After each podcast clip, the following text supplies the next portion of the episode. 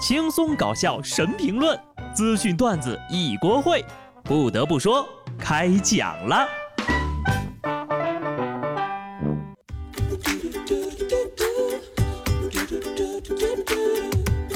Hello，听众朋友们，大家好，这里是有趣的。不得不说，我是机智的小布。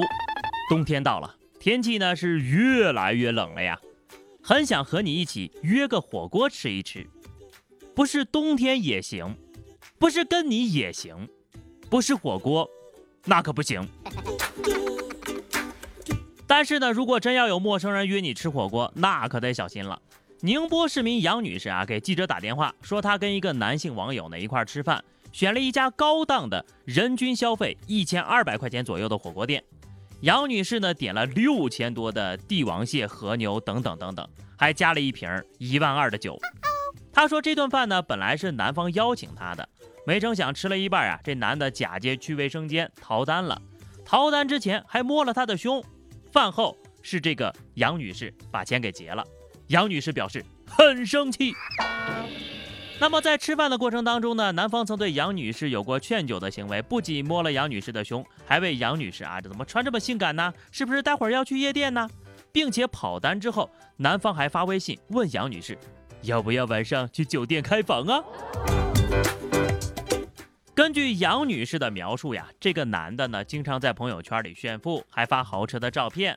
可事实上呢，他只是一个在修车厂打工的。而男方声称自己中途开溜的原因呢，是他觉得自己被骗了。为什么是被骗了呢？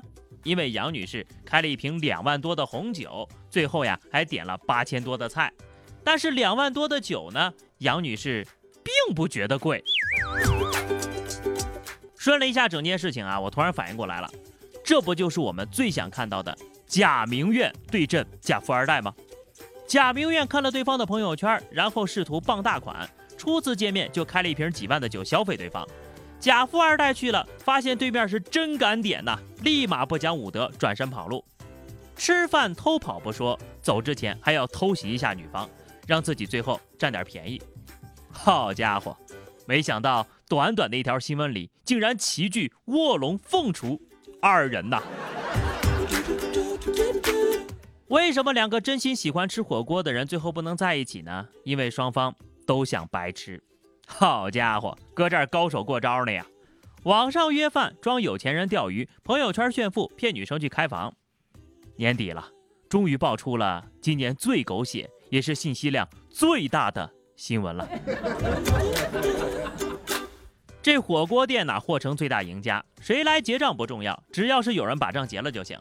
欢迎下次光临。哈，不得不说哈，这得是个啥家庭呀？吃个火锅两万多。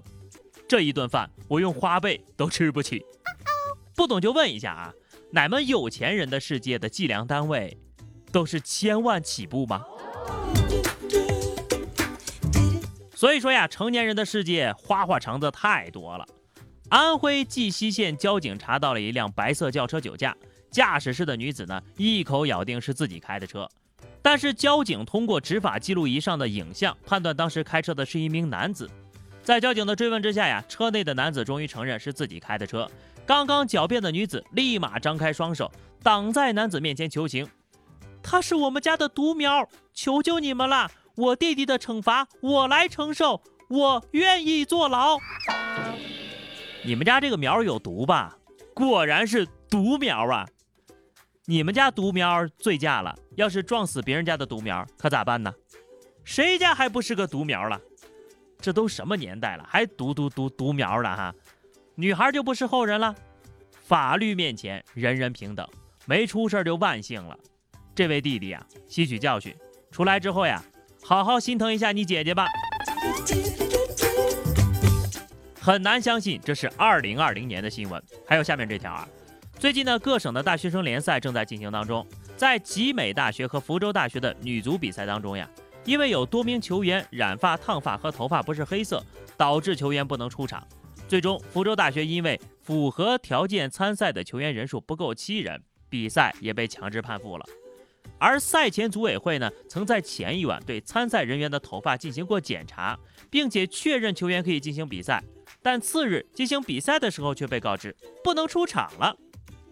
神奇的足球呀，居然靠头发的颜色赢得了胜利。世界杯要是有这规则的话，中国队早就夺冠了。外国人来比赛都不用上场就输了，漂亮呀！事实证明，头发乌黑并不能变强。不过我有一个疑问哈，你把它染黑了，就不算染发了吗？这些人对球场外的所有规则都懂行，就是不懂球啊！但凡把这精力放在提升技术上，也不至于踢成那样了。不得不说，有头发就不错了，还挑什么颜色呀？奉劝有些人啊，屁股决定脑袋的奇葩事儿还是少干点吧。今日呢，广州一个小区正在加装电梯，但是电梯还没装好呢，楼梯却先被拆了。居民们每天就只能靠爬着钢筋进出。施工方解释啊，因为这个建筑的大梁不能动，电梯门没法开，所以只能做成平层。目前呢，施工方已经加紧安装备用楼梯了，并承诺尽快完工。你们这届业主不行呀，都没有长翅膀的。估计呀，等你们电梯安装好了，这里的居民也已经学会飞檐走壁了，人均蜘蛛侠指日可待。反观我，很幸运，住在一个既有电梯又有楼梯的房子里。那么问题来了，为什么修电梯要把楼梯给拆了？那楼梯不是逃生的必备通道吗？不过对于有些个心术不正的人呢，有没有楼梯都拦不住他。上海普陀警方接到了孙先生的电话报警，说是有一个陌生男子呀，在凌晨突然闯入他们家。经过调查，警方很快锁定了嫌疑人徐某，并在当晚将其抓获。根据徐某的供述，案发当晚呢，他和几个朋友酒过三巡之后，就萌生了一个带着毛绒玩具潜入正在追求的女子万某家中，问其表白的想法。由于这个徐某呢，也从来没有去过人家万小姐家啊，只记得一个大概的位置。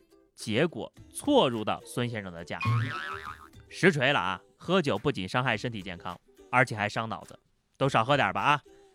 不得不说呀，带个毛绒玩具就想表白，喝酒把智商喝成初中生了啊！我错了啊，不该侮辱初中生，这种套路呀，连现在的小学生都不玩了。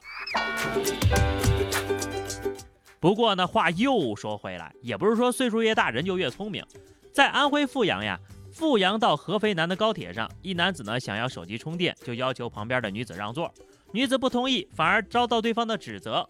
随后呢，这男子开始多次言语指责女乘客，并称：“你就应该让我坐，你要是在我们单位啊，我早就把你开了。”瞅瞅，这么高贵的人物，居然只能坐二等座，看来贵单位的效益不太好啊。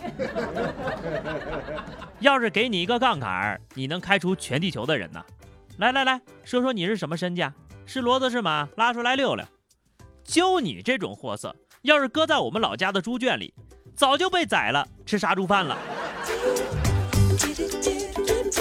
最后一条消息啊，也给各位老板提供一个思路：东莞有一些公厕呀，安装了人脸识别公纸机，方便大家免费取用厕纸。但有网友就担忧呀，这个人脸识别个人信息会不会被泄露呀？东莞城管随后发布通报。因防止纸巾被浪费而采用了人脸识别照相免费取纸的设备，并没有网络模块，而拍摄到的用户照片呢，也会在规定的时间内自行删除。好家伙，实名拉屎啊！老板看了直呼妙啊，并立马给公司的所有厕所都装上了人脸识别设备。一旦上厕所的时间过长，这厕所呀不但会发出警报，还能直接把你的脸投到老板的电脑上。老板就是这个人，带薪拉屎。这样的行为呢，也许是为了防止那些贪图小便宜从厕所偷纸的人。但如果非要说侵犯一下大家的隐私呢，你就不妨弄一个指纹验证，搞不好还能抓到几个逃犯，不是吗？好了，那么以上就是本期节目的全部内容了。关注微信公众号 DJ 小布或者加入 QQ 群二零六五三二七九二零六五三二七九，来和小布聊聊人生吧。下期不得不说，我们不见不散，拜拜。